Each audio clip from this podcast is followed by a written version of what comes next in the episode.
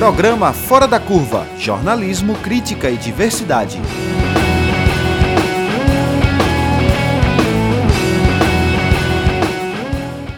Olá, ouvinte das rádios universitárias FM 99.9 MHz e Paulo Freire AM 820 kHz. Eu sou Ana Veloso, professora do Departamento de Comunicação da Universidade Federal de Pernambuco e vou estar com vocês na edição do Fora da Curva, que é transmitido ao vivo diretamente do Skype para a rádio, março de 2023. Cinco anos depois, o assassinato da vereadora Marielle Franco do PSOL do Rio de Janeiro e do funcionário do seu gabinete, Anderson Gomes, segue em investigação. Marielle, mulher negra de esquerda, bissexual, mãe, levou quatro tiros e o motorista Anderson Gomes, três. Ambos morreram na hora. Um ano depois, a polícia prendeu dois acusados de executar o crime. O policial militar reformado Rony Lessa e o ex-policial militar Elcio de Queiroz. A polícia também alega que eles teriam envolvimento com milícias. Mas até agora, a sociedade brasileira e o fora da curva querem saber quem mandou matar Marielle Franco e Anderson Gomes. Estamos com a representante da Rede de Mulheres Negras de Pernambuco, Luísa Carolina, que é integrante do PSOL, que é mãe de Isabela e também assessora parlamentar. A gente agradece a sua participação, Luísa Carolina. Bom dia para a gente. Espero que a gente faça um debate muito rico e estou aqui à disposição, viu? E a gente também recebe a professora da Faculdade de Direito do Recife, da nossa Universidade Federal de Pernambuco, Ciane Sueli das Neves. Ciane, é um prazer estar com você novamente no Fora da Curva. Olá, Ana. Olá, ouvintes da, do programa Fora da Curva. É, reitero que o prazer é meu, mas ainda em dividir esse espaço hoje com Luísa Carolina, que é uma pessoa que tem trazido contribuições para a política local e para a política nacional também. Espero que a gente consiga fazer um bom diálogo hoje. Então, Ciane, quem mandou matar Marielle Franco e Anderson Gomes? É, essa é uma pergunta que tem ecoado na sociedade brasileira desde o dia que Marielle tem a sua vida ceifada, né? A gente não tem, da, da perspectiva concreta, a gente não tem como dizer ainda quem mandou matar, não tem com, como dizer quem é o mandante material, porque as investigações não avançam apesar de cinco anos do ocorrido, não avançam o suficiente para poder trazer uma resposta elucidativa para a sociedade. Então, dizer que quem matou Marielle foi o racismo, o machismo e a LGBTfobia do Estado e da sociedade brasileiros é muito pouco, porque a gente sabe que mulheres, mulheres negras, né, pessoas negras e pessoas LGBTI é, é, que a mais são pessoas são alvo constante do genocídio do Estado brasileiro. Quando elas cumulam todas essas identidades né, em um único corpo, elas vão demonstrar uma condição de vulnerabilidade ainda maior. Marielle, além de congregar todas essas representatividades, digamos assim, além de tudo, não só o seu corpo político, mas a sua função política e a sua postura de enfrentamento ao racismo e ao projeto genocida do Brasil causava incômodo muito grande em diversos setores que queriam manter a continuidade da, das opressões né, vigentes nessa sociedade. Então, a gente pode dizer que há um, uma articulação aí dos é, opressores históricos, né, dos sistemas de opressão da sociedade brasileira para mandar matar Marielle, mas é obviamente que ela é, manda que eles mandam matar a partir da mão e da ordem dada por alguém que a gente só vai conseguir identificar no momento em que essas investigações forem concluídas com os devidos responsáveis apontados para que eles possam responder perante a sociedade, perante o Estado é, quem e por que eles mataram Marielle Franco. Luísa, quem mandou matar Marielle Franco e Anderson? Bom, Ana, Ciane, aproveitar também para dar um bom dia a todo mundo que está nos ouvindo agora. Bom, a professora Ciane, ela já traz uma introdução muito importante, né, que infelizmente da perspectiva legal, jurídica, a gente não tem ainda esse nome, essa pessoa, mas a gente tem uma compreensão de que o assassinato de uma parlamentar, da forma violenta como se dá, ela também tem uma responsabilidade de uma disputa política que está se dada, sobretudo naquele território do Rio de Janeiro. Não à toa que quem estava envolvido hoje, já declarado com a morte de Marielle, tem relação com a estrutura de milícia, de uma disputa do Estado, que era combatido, inclusive, pela parlamentar enquanto em vida. Então, a gente sabe que dizer que, infelizmente, a gente não tem esse nome desse mandante também é algo sintomático para hoje a situação das mulheres negras na política. Então, a gente viu que foi totalmente o processo de investigação do caso Marielle, ele foi totalmente teve diversas intervenções que impediram que ele avance na perspectiva legal, tanto é que agora está tendo uma interferência federal no caso, para que se agilize, para que se compreenda mais rápido quais foram as razões que levaram a esse assassinato brutal de uma parlamentar eleita. É, Marielle foi eleita vereadora em 2017 pelo Partido Socialismo e Liberdade, o PSOL. Em sua carreira política, ela foi reconhecida, inclusive internacionalmente, por organizações como a Anistia Internacional, pela formulação de projetos de leis e pautas em defesa das populações negras, das populações periféricas, dos territórios e dos direitos das, das populações LGBTQIA+. E mulheres pretas e faveladas. O que Marielle representava, Ciane? Na verdade, o que Marielle representa. No dia que Marielle, que chegou a nós a notícia do assassinato de Marielle, em que a referência era de que tinham sido quatro tiros disparados na cabeça, à época eu eu comentei, eu estava no, no espaço, e à época eu comentei com as pessoas que estavam presentes, e permaneço tendo essa, essa é, opinião, de que os quatro tiros dados na cabeça de Marielle são um recado muito bem dado para o que ela representava naquele momento. Era uma mulher negra, favelada, periférica, é, bissexual, né, que estava nesse lugar e esses quatro tiros que são dados são quatro tiros para atingir diretamente esses públicos que Marielle representa diretamente na sua na sua composição física e política está naquele lugar, né? É um, um são quatro tiros dados contra as mulheres negras, contra as mulheres, contra as pessoas LGBT e contra é, as pessoas faveladas desse país. Mas isso diz muito para mim também que é o atingir a cabeça também tem um outro significado, não é só pela intenção de matar diretamente. Eu sou de uma tradição, eu sou, eu sou candomblessista, né? E na minha, na minha forma de vida, na nossa tradição, nós entendemos que a cabeça é o que guia a nossa existência no mundo e é o que, e é o que nos orienta.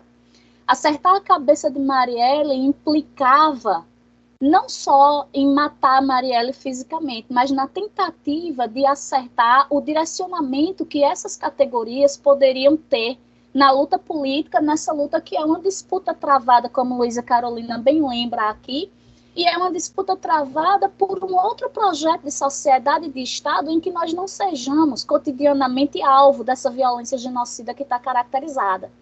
Então, a tentativa né, de acabar com Marielle, obviamente, faz dela um deixa o legado dela para a gente como referência, faz dela uma das nossas maiores referências na atualidade e nos impulsiona o seu exemplo, o seu estar, né, a sua combatividade no mundo, nos impulsiona a buscar outros caminhos diferentes daqueles que nos são apontados como naturalizados pela violência genocida.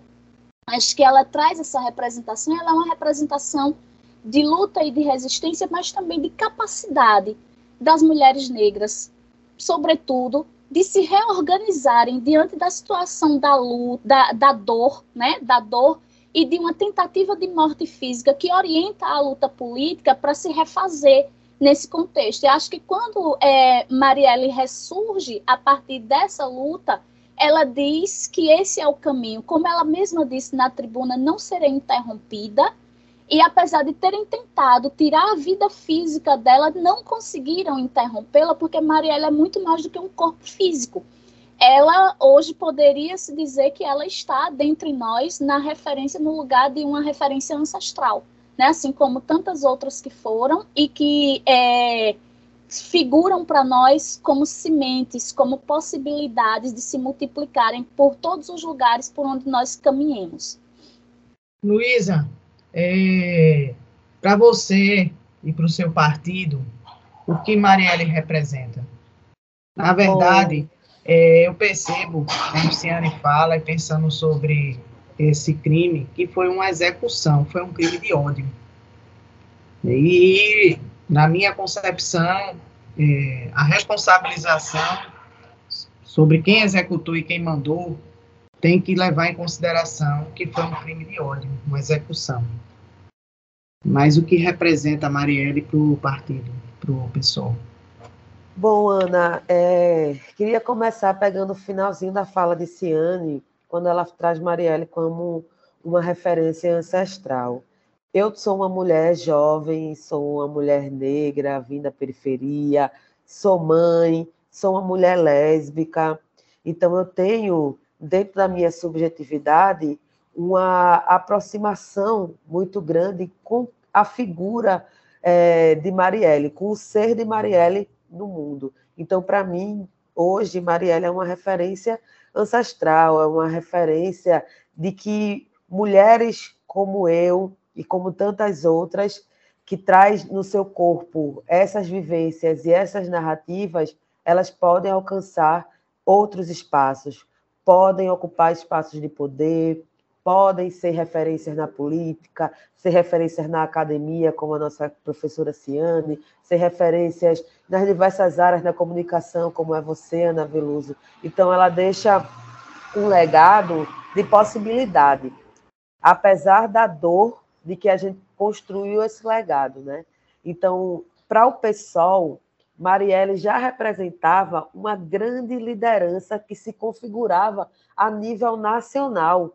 Não à toa, hoje, nas diversas regiões do país, se reivindicam a memória de Marielle, se reivindicam a história de Marielle e se reivindica a justiça por Marielle e Anderson, por entender que se construía no país uma liderança em ascensão, que tinha capacidade técnica, porque se fala muito da Marielle nessa figura da periferia e esquece do legado acadêmico da Marielle, que tinha é, uma produção totalmente voltada para esses confrontos dentro das comunidades, é, sobretudo no Rio de Janeiro, o, a, o próprio processo de UPP, né, que se deu lá na, no Rio, que intensificou o processo das milícias armadas nas comunidades de periferia do Rio de Janeiro. Tem o legado da Marielle, que estava envolvida dentro da política, foi assessora parlamentar, é, que montou um grande coletivo, que teve capacidade de levar uma cria da maré para ser uma das vereadoras mais votadas da Câmara Municipal do Rio de Janeiro. E tinha um legado daquela mulher que, constru... que conseguia construir política através do diálogo, que olhava pelas vítimas do Estado mas não só as vítimas das mortes policiais, também pela vida daqueles policiais que passam por diversos abusos, que têm diversos processos de adoecimento mental, é, psicológico, por causa do próprio sistema é, prisional e de polícia brasileiro. Então, Marielle, para a gente, era o futuro da política brasileira, era aquilo que a gente queria que tivesse nos espaços de poder, nos espaços de decisão.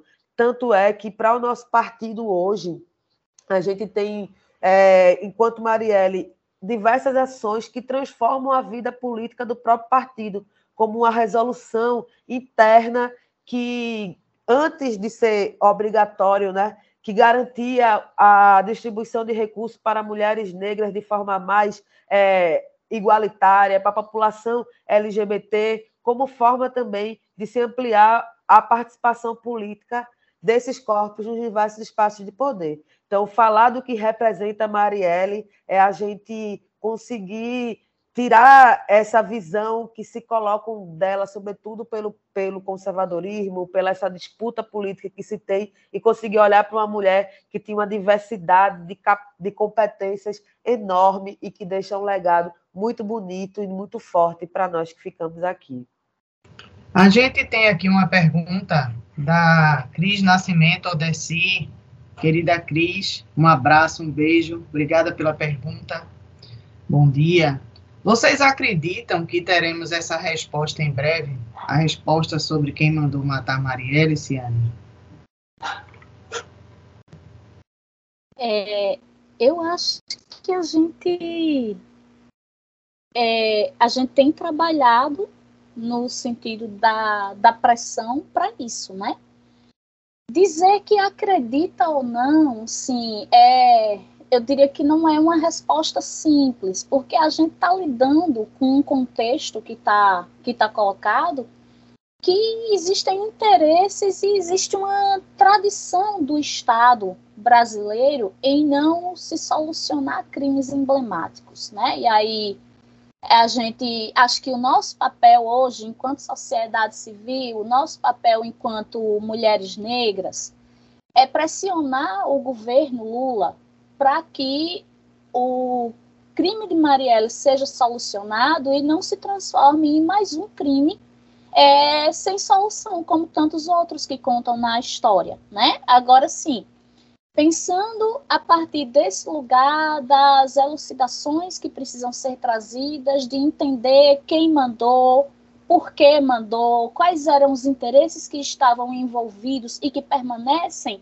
envolvidos, porque no momento em que se manda matar, mas não se chega à elucidação nas investigações e se criam é, empecilhos o tempo inteiro, né? Interrupções, é, tentativas de obstruções que vão sendo que vão é, ocorrendo no, ao longo do processo, como a gente vai vendo, a gente percebe que existe um interesse aí que não era só matar a Marielle, mas é um interesse que não é descobrir quem foi, quem mandou fazer né? Quem mandou matar.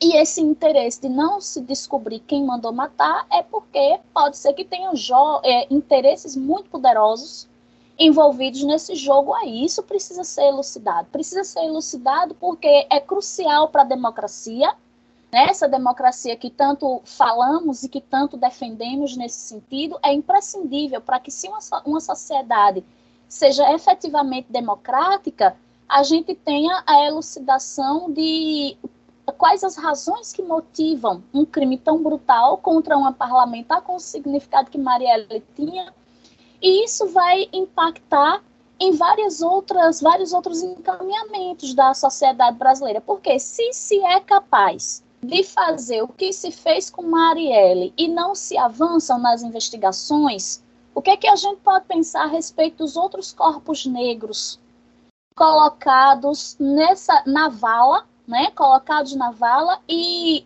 jogados no esquecimento sem a gente saber quais foram as motivações que levaram ao índice de morte e de assassinatos em que essas pessoas é, tombam como vítimas. Então, assim, é importante que a gente consiga descobrir, é importante também para dizer, principalmente para as mulheres negras, de que é possível é, participar da política, da vida política institucional, sem ter colocado em risco as suas existências. Isso é necessário. E aí eu acho que o papel da sociedade civil hoje é pressionar o governo Lula para que ele cumpra o compromisso de que ele honre o compromisso de que ele assumiu perante a sociedade e perante a família de Marielle de que descobriria quem mandou matar Marielle e elucidaria esse crime. Esse foi um compromisso assumido por ele juntamente com o seu ministro da Justiça, Flávio Dino, e que precisa ser honrado perante a sociedade brasileira, sim.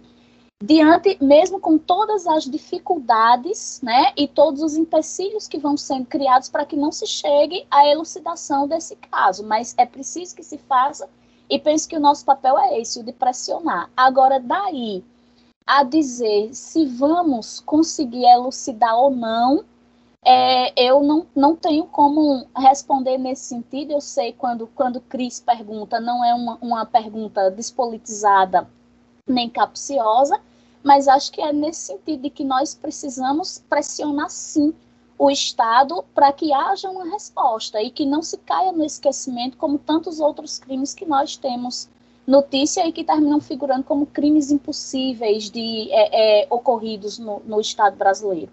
Eu penso que ao longo da semana a gente viu que várias manifestações no Brasil todo, até fora do país, exigindo é, a celeridade né, nas investigações, exigindo é, que o Estado brasileiro diga quem foi que mandou matar, quantas pessoas foram, se foi um grupo, e também cerimônias também no Congresso Nacional, é, dentro dos espaços de poder, com a participação, inclusive, de parlamentares do, do partido, de vários partidos, a presença da, da, da, deputada Dani Portela, por Pernambuco, lá fazendo uma representação, se colocando publicamente, dentre outras parlamentares que lá estavam.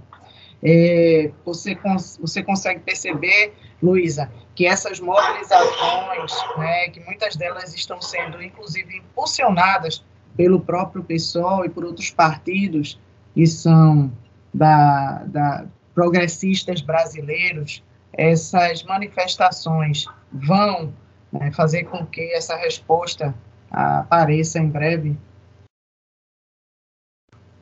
Ana, é, primeiro, dizer que, reforçando o que Ciane colocou, de um compromisso hoje do atual governo federal com o cumprimento, é, com a investigação né, e chegar ao mandante desse crime. É importante dizer isso porque, infelizmente, no ano de assassinato de Marielle, foi eleito um governo no Brasil que publicamente se colocava contrário não só ideologicamente as pautas de Marielle, mas fazendo questão de enfatizando que sua vida não merecia todo esse apelo, esse clamor social, essas mobilizações para que esse crime ele fosse é, de fato desvendado e se o mandante fosse responsabilizado.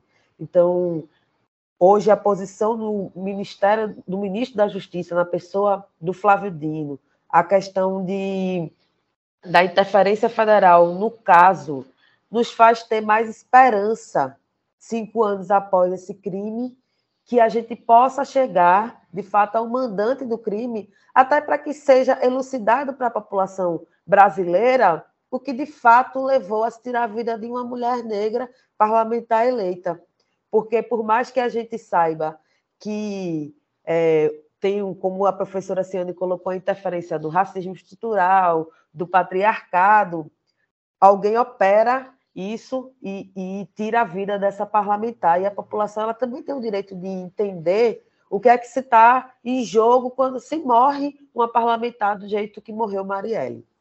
É, sobre as mobilizações, desde que o crime ele foi consumado, é, o nosso partido ele leva com muita responsabilidade, inclusive para que isso não seja transformado numa pauta meramente política de um uso de uma imagem, mas para que seja demonstrado de fato a importância que se tinha a Marielle e por que é importante para o cenário brasileiro se reconhecer esse crime, o que leva a esse crime.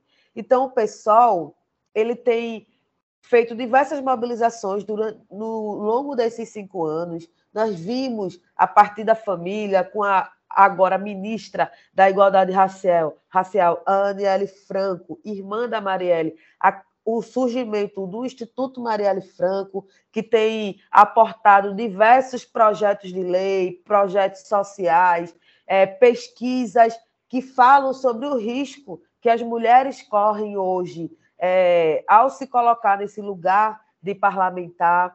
Recentemente, no último dia 14, como Ana bem colocou, foram diversas mobilizações aqui no estado de Pernambuco, Ana, só trazendo para você, é, na Câmara Municipal do Recife, através da mandata coletiva das vereadoras pretas juntas, foi feita uma sessão solene, muito mobilizada. A setorial de mulheres do PSOL fez um ato público em frente à Câmara, cobrando resposta. A deputada estadual Dani Portela foi à tribuna, fez um discurso que, infelizmente, foi aparteado por deputados do campo é, conservador, tentando minimizar esse crime, tentando questionar se de fato Marielle representa as mulheres brasileiras. E foi feito também um ato simbólico de entrega de girassóis, girassóis que eram o grande símbolo que representava a Marielle Franco, né, que tem uma frase que a deputada Dani Portela sempre coloca que vem inspirada da, da Marielle,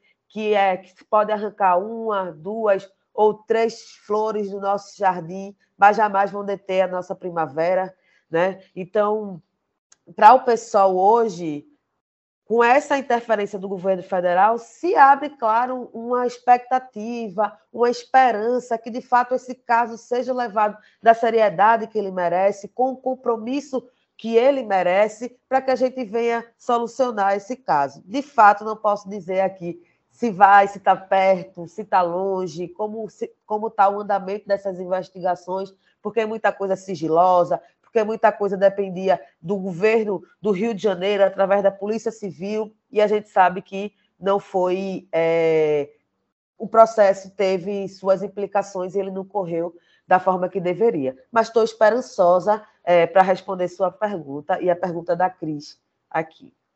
É, a Cris, ela agradece, de certa forma, ela diz, né? De certa forma, a solução desse crime nos ajudará a voltar a acreditar que haverá justiça pelas vidas negras ceifadas pelo racismo, sexismos, LGBT, LGBT fobias. E no Fora da Curva de hoje, a gente está querendo saber quem mandou matar Marielle Franco e Anderson Gomes. Estamos com a Luísa Carolina, que é integrante do, da Rede de Mulheres Negras, que é ativista da rede, que é mãe de Isabela, que é integrante do PSOL, assessora parlamentar. E estamos também com a professora da Faculdade de Direito do Recife, da nossa UFPE, a nossa querida Ciane. E aí a gente tem uma pergunta, uma questão e um comentário que dialoga também com a pergunta que a gente fez, que a gente elaborou aqui fazendo essa análise desse, desse contexto do assassinato da Marielle e do Anderson e nesse contexto político, né? A irmã de Marielle Franco, a Aniele Franco, ela é ministra da Igualdade Racial e ela fez uma série de publicações sobre esse caso nos seus, nas suas redes sociais, no Twitter. Ela diz assim, meia década, Mari, já se passaram cinco anos desde que nos tiraram você e Anderson. Cinco anos de saudade, de luta, de busca por justiça sobre um crime político que ecoou o mundo afora e uma mulher negra, mãe bissexual, defensora dos direitos humanos, que foi brutalmente assassinada. Ela postou nas suas redes sociais. E aí, a questão da Ângela Cristina Simões. Bom dia, Ângela. Obrigada pela sua participação no nosso Fora da Cuba. Um beijo. Como a atuação de Aniele Franco na política tem influenciado ou pode influenciar na resolução do caso Marielle, Ciane, como é que você observa essa questão? A despeito das competências técnicas e políticas da ministra, né, não vou colocar isso em xeque, até porque isso foi alvo de muitos ataques a ela e ao governo logo no, no início, né, da, quando da decisão do presidente Lula, mas penso que a escolha pela Aniele Franco como ministra da Igualdade Racial volto a dizer, a despeito de suas competências técnica e política, é, tem um simbolismo grande, inclusive para os assassinos de Marielle Franco, né? Como a gente costuma dizer popularmente, isso pode ser um bom recado dado a eles. Mas é, a gente precisa lembrar que a ministra, estando nesse lugar de um cargo de confiança da presidência da República, não poderá utilizar-se do seu da sua função, né, da sua prerrogativa de função para exigir tratamento especial ao caso, porque isso aí faria com que ela incorresse em atos atentatórios ao pacto democrático, dentre eles a possível improbidade administrativa. Embora, né, embora saibamos desse, impedimento legal, penso que o fato de ela tá, de ela ser ministra do atual governo e quando esse governo assume o compromisso de elucidar o assassinato de Marielle, diz muito da perspectiva simbólica e do observar que não se está falando, mais uma vez, apenas de mais um assassinato de uma mulher negra que ocorreu né, no campo da, da sociedade brasileira, mas é o assassinato de uma parlamentar eleita que tinha possibilidade de ampliar os voos de sua atuação e que hoje figura como uma parlamentar eleita ministra, é, irmã de uma ministra de Estado que tem como um dos principais propósitos é, descobrir né, os motivos e o mandante do assassinato de sua irmã não acredito que ela vai influenciar politicamente, não, não posso dizer isso, inclusive, né, porque estaria incorrendo em afirmações falsas e, e, de certo modo, de responsabilidade, tanto com o andamento da, da função né, do Estado, do papel da administração pública, quanto com é, desrespeito ao devido processo legal. Eu acho que o que a ministra pode é, influenciar de forma bastante positiva, né, o fato dela ser ministra, é só pelo fato de ser ministra respeitar os passos legais que precisam ser dados no âmbito das investigações, na instalação, no desenrolar do processo e não fazer interferências externas, como nós temos notícias do que ocorreu nos últimos cinco anos, né? E aí isso, por sua vez, já é bastante significativo, porque o que os meios de comunicação mostram e o que os registros nos, no processo, né, nos autos de investigação do, do assassinato de Marielle e Anderson, nos deixam muito explícitos é que durante esses cinco anos o processo sofreu interferência. O processo sofre interferência no momento em que nós temos quatro trocas de promotoras que integram a força-tarefa da investigação. O Ministério Público é fiscal da lei, é defensor dos direitos difusos e coletivos, essa é a sua função constitucional. Né? A natureza constitucional do Ministério Público é de ser fiscal da lei e defensor dos direitos difusos e coletivos. Sendo fiscal da lei, o Ministério Público tem a obrigação de fiscalizar a ordem jurídica, e fiscalizar a ordem jurídica é também é, proceder a uma investigação correta num crime com essa complexidade e zelar pela continuidade e pela observância dos aspectos legais que são implicados aí. Então, isso, quando a gente se depara com uma situação em que existem quatro trocas de promotores no processo, tem alguma coisa muito grave aí. Quando a gente vai observar no âmbito da, da Polícia Civil, das investigações né, na Polícia Civil, foram cinco trocas de delegados. E as últimas promotoras que pediram para ser substituídas na Força Tarefa ao fazerem é, a solicitação, alegaram interferências externas no processo.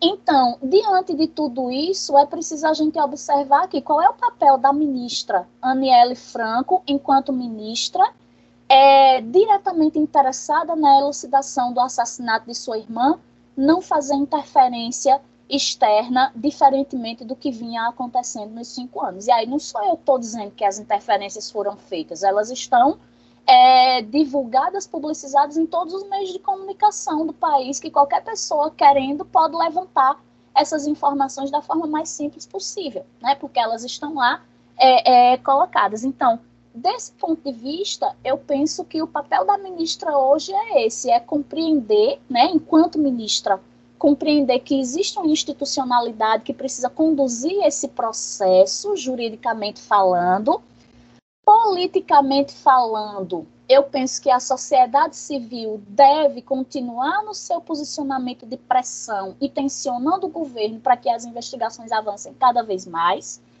Enquanto pessoa, né, enquanto pessoa, enquanto parente é, que teve a sua irmã assassinada por inércia do, é, é, do Estado brasileiro, ela tem todo o direito de provocar os órgãos públicos para que eles se manifestem e lhe disponibilizem as informações necessárias para que ela seja informada acerca do andamento das investigações do assassinato de Marielle. Mas, enquanto ministra, especificamente, o papel dela é não fazer interferência externa no andamento do processo para que a gente não tenha, é, mais uma vez, a legitimação da violação do papel do Estado democrático de direito, que é uma palavra mágica. Eu costumo dizer que é palavra mágica, que são aquelas palavras que servem para tudo e para nada, quando a gente está falando de certas situações, principalmente, né? Principalmente quando a gente fala de situações que afrontam a dignidade da pessoa negra nesse país. Luísa Carolina, aqui a gente tem um comentário de João Adalto para Ciane, dizendo que Ciane, bom dia, bom dia, João, bom dia, maravilhosas. Comentário da maravilhosa Maria Conceição Costa, nossa querida colega. Ciane sempre precisa. Comentário de Maria, da, Maria Conceição Costa. Então, Luísa, como é que você vê essa questão do papel, né, essa pergunta é, da internauta, se a participação política da Aniele Franco pode, de alguma maneira, ajudar na elucidação do caso? Bom, Ana, acredito que a professora Ciana ela é muito feliz quando ela traz aqui uma diferenciação muito importante entre o fato da Aniele ser ministra e o caso da Marielle Franco. É importante, inclusive, com muita responsabilidade, iniciar essa, essa fala aqui, dizendo que não tem, não existe relação entre o caso Marielle e a indicação para Nelly Franco para o Ministério da Igualdade Racial. É, digo isso porque se a gente for pegar alguns comentários desonestos, né, que tentam colocar no, em um campo diferente o caso da Marielle Franco, a gente teve diversos questionamentos à figura da Aniela enquanto ministra. E é importante que se diga isso é, publicamente, um compromisso não só com a, com a ministra, mas com as mulheres negras desse país, que nós temos competência para ocupar esses espaços de poder, de decisão. Mas, se ter hoje a Aniele num, num espaço tão importante quanto esse, eu acredito que a Ciana é mais uma vez feliz quando ela fala de um recado que se é dado, de que não só para o mandante ou para o executor do crime da Marielle, mas para a mudança política em curso no nosso país. É, e isso impacta diretamente nas instituições, seja o Ministério Público, a Polícia Federal, a, de como isso é, agora tramita de uma outra forma. Então, para mim, essa é a principal, esse é o principal papel da Aniele nesse lugar, quando se refere ao caso de sua irmã. Né? Da, da perspectiva jurídica, se está dado, a gente, o nosso compromisso não é criar uma narrativa política entre lados A e lado B para se justificar o crime da Marielle. A gente tem compromisso com a verdade. A gente quer que ele seja, de fato, é, resolvido, para, disse na minha fala anterior, para que, se dê, que se dê um retorno à sociedade civil do crime. As pessoas precisam entender que violência política de gênero ela tem é, suas implicações, tanto para a democracia, porque quando se há violência política de gênero e de raça, a democracia é quem perde, quem perde é o, Estado Democrático de Direito, mas também para a nossa sociedade, de que a gente precisa dar uma resposta legal e que, de fato,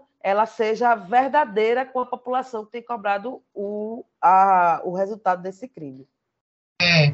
Então, o que Luísa Carolina fala tem uma relação fortíssima com essas questões aí dos casos de violência política de gênero, ataques cibernéticos, ofensas, ameaças veladas, tentativa de agressão e até assassinatos, como o de Marielle Franco, estão atravessando a história das mulheres que estão no campo da política. Ainda somos poucas Se a gente for ver o, o resultado das últimas eleições, pouco mais de 10% do Congresso Nacional, é, mulheres, ah, nas câmaras, nas assembleias, mas nós estamos com os nossos corpos incomodando muito. E o Brasil precisa se conscientizar e sobre essas questões, sobre esses ataques. A gente tem percebido os ataques às mulheres também no campo da comunicação, comunicadoras, jornalistas, defensoras de direitos humanos, né? O que o Estado brasileiro precisa fazer para enfrentar esses crimes, para enfrentar esses ataques, essa violência política de gênero que vem é, é, atravessando a vida das mulheres que estão na esfera pública, no campo público.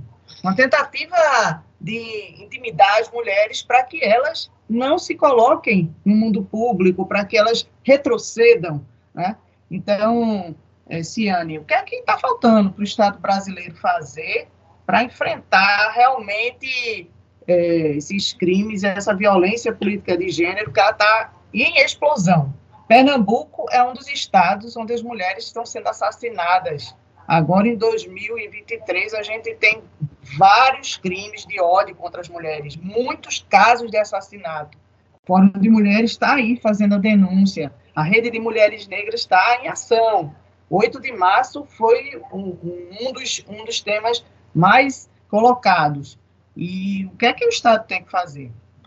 Então, Ana, Pernambuco, de novo, né, nessa, nessas estatísticas, porque eu lembro que lá naquele período de 2000 a 2005, o Fórum de Mulheres de Pernambuco faz uma campanha bem combativa no âmbito dos assassinatos de mulheres. Até então a gente não tinha a denominação do feminicídio, né? Essa é uma, uma construção que vai sendo formatada pelo movimento feminista, e é por conta dessa capacidade de pressão do movimento feminista, do Fórum de Mulheres de Pernambuco, que aí a gente tem como uma primeira resposta a criação da Secretaria da Mulher.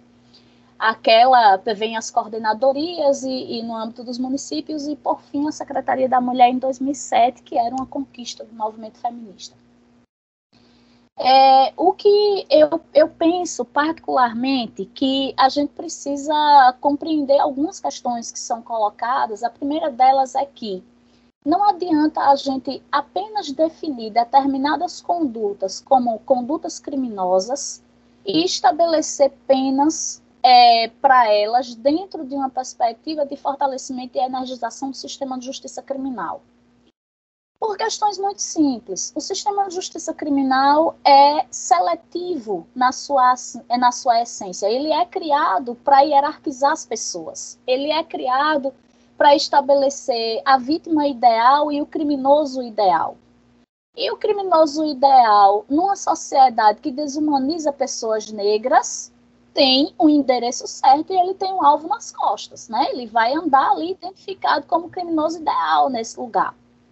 A vítima ideal, por sua vez, numa sociedade que hierarquiza pessoas, também vai estar nesse lugar. Então, mulheres negras são sempre desumanizadas pelo sistema de justiça criminal.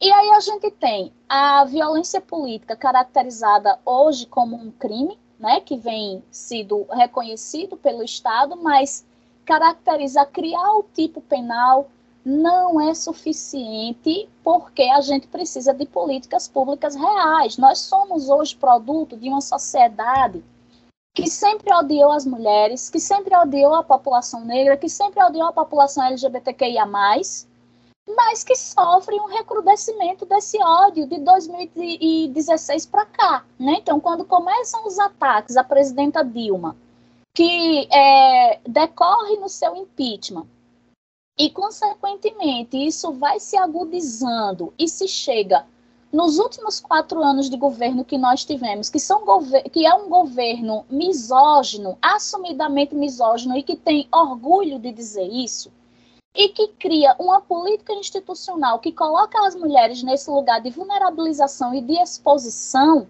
a, a, aos ataques e à impunidade desses ataques e a não ter medidas reparadoras, a gente, óbvio, que vai ter um, é um recrudescimento disso na mentalidade da sociedade. Então, a gente vai ter, hoje nós somos 18% do Congresso Nacional. Né? As mulheres ocupam 18% das cadeiras do Congresso Nacional, o que é muito pouco do ponto de vista é, quantitativo, e que se poderia dizer assim, ah, são 18%, então o índice de violência é maior. Não, porque quase 100% das violências praticadas contra políticos nesse país é contra as mulheres que estão na política institucional. E isso vai desde a quando o Nicolas, Nicolas Ferreira se veste naquela peruca e faz aquele episódio infame na Câmara dos Deputados para atacar as mulheres trans, ao assassinato de Marielle, né? E, a, e as ameaças que vão passando para todas as outras as parlamentares. Então, então, o Estado precisa, primeiro, assumir que ele se constitui, se constitui pelo ódio às mulheres, historicamente pelo ódio às mulheres, pela violência contra as mulheres, desculpa, e adotar políticas efetivas no sentido de que reconheça e respeite a nossa dignidade acima de qualquer coisa. E a partir disso, viabilizar outras políticas para garantir a participação das mulheres nos espaços e respeitar a nossa estada e a nossa chegada nesses lugares e educar a sociedade para que se entenda que a misoginia não pode ser uma política de Estado nem de sociedade. Pois é, Ciane traz esse caso do parlamentar que se vestiu de mulher e foi ao plenário para ofender, atacar as parlamentares é, na sua dignidade humana. E a gente teve agora o caso do Marcos Feliciano, que questionou, inclusive, gente, ele colocou, não sei se se pode ser chamada de mulher, com a ministra Margarete Menezes, a ministra da Cultura brasileira. Depois da gente ter aquele discurso, lembra aqui a Carla Cotirene, lembra do discurso da intelectual abolicionista Sojourner Truth, quando em 1851 ela perguntou, e eu não sou uma mulher. Então, 1851, uma mulher negra, abolicionista, é, ativista, fez essa pergunta. A pergunta ecoa até hoje. Quando uma pessoa do, do campo político ofende uma mulher ministra, Margarete Menezes, perguntando, né, dizendo que não sabe se ela pode ser chamada de mulher o que o Estado brasileiro tem que fazer para acabar com esse tipo de ataque às mulheres que estão na política, nas ruas, nos movimentos, é, na sua ação pública legítima. Luísa Carolina. Ana, é sempre importante a gente trazer essa temática, porque, como já foi apresentado aqui pela professora Ciane, a gente segue sempre com os nossos índices quando se fala de violência política ou de violência contra as mulheres de forma mais ampla, é, quando a gente faz um contexto racial e o exemplo que você traz, Ana, agora na sua fala da ministra, mas também desse questionamento histórico que as mulheres negras fazem, né, de se não somos nós também mulheres, né, se não somos mulheres, ele é super relevante e eu queria dialogar um pouco com a fala de Ciane, por exemplo, quando a gente está falando de representação política, que é onde se constrói é, não só as legislações que vão regir o nosso país, né, que vão ordenar o nosso país, mas também onde se constrói as narrativas que vão ser é, as ideologias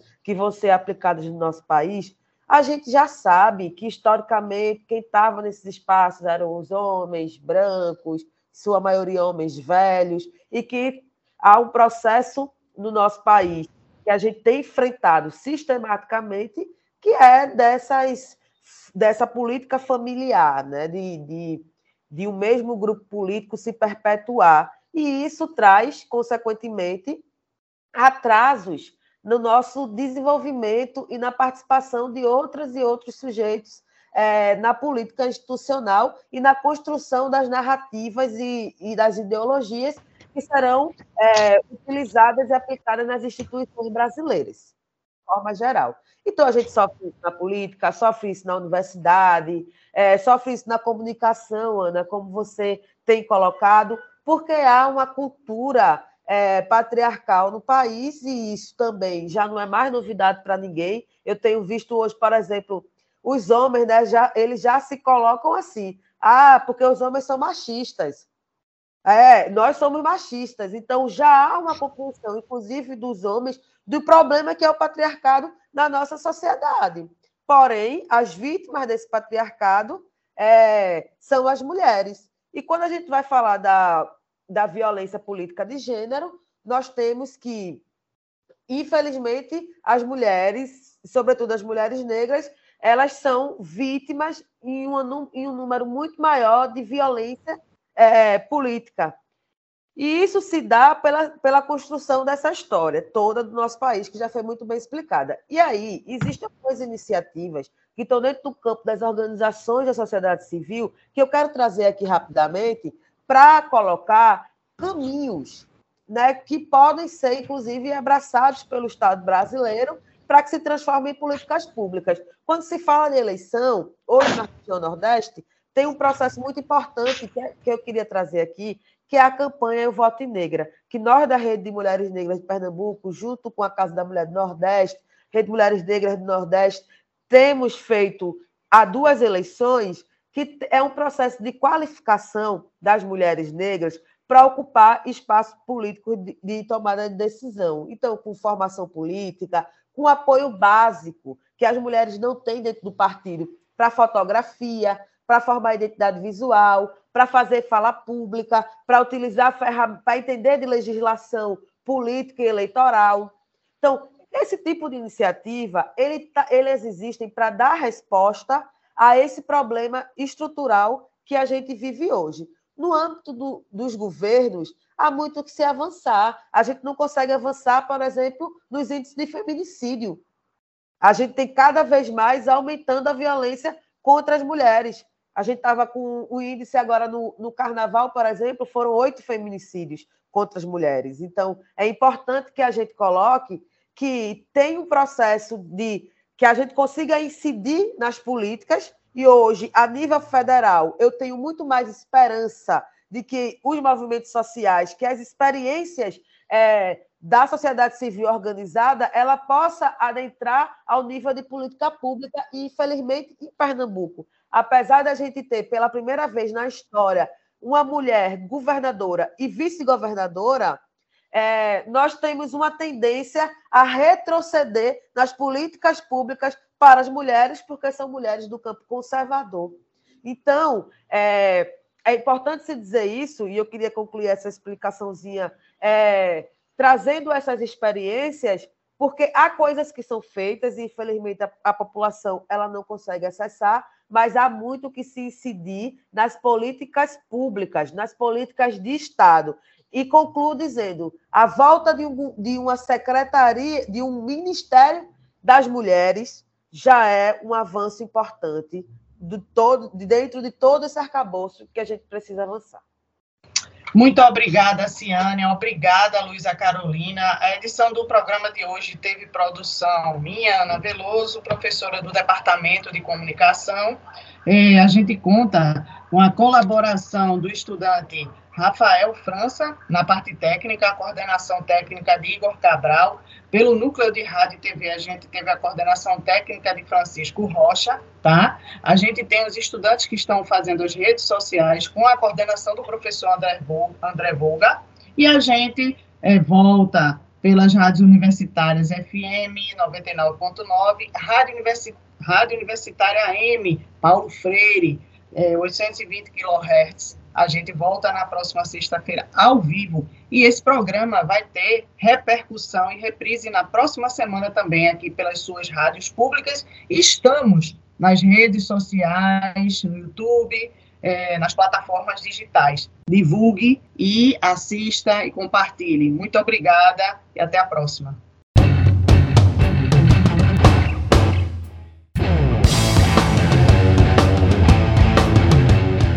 O programa Fora da Curva é uma realização do Departamento de Comunicação Social da UFPE, com o apoio do Departamento de Sociologia e do Núcleo de Rádio e TV Universitária. Parceria com Marco Zero Conteúdo, Centro de Cultura Luiz Freire, Centro das Mulheres do Cabo, Centro Sabiá e Terral Coletivo de Comunicação. Esse programa fica disponível nas nossas redes sociais, na nossa página do Facebook, no canal do YouTube e no Mixcloud. A música tema do nosso programa foi composta pela banda Diablo Motor. Programa Fora da Curva. A gente fala o que a maioria cala.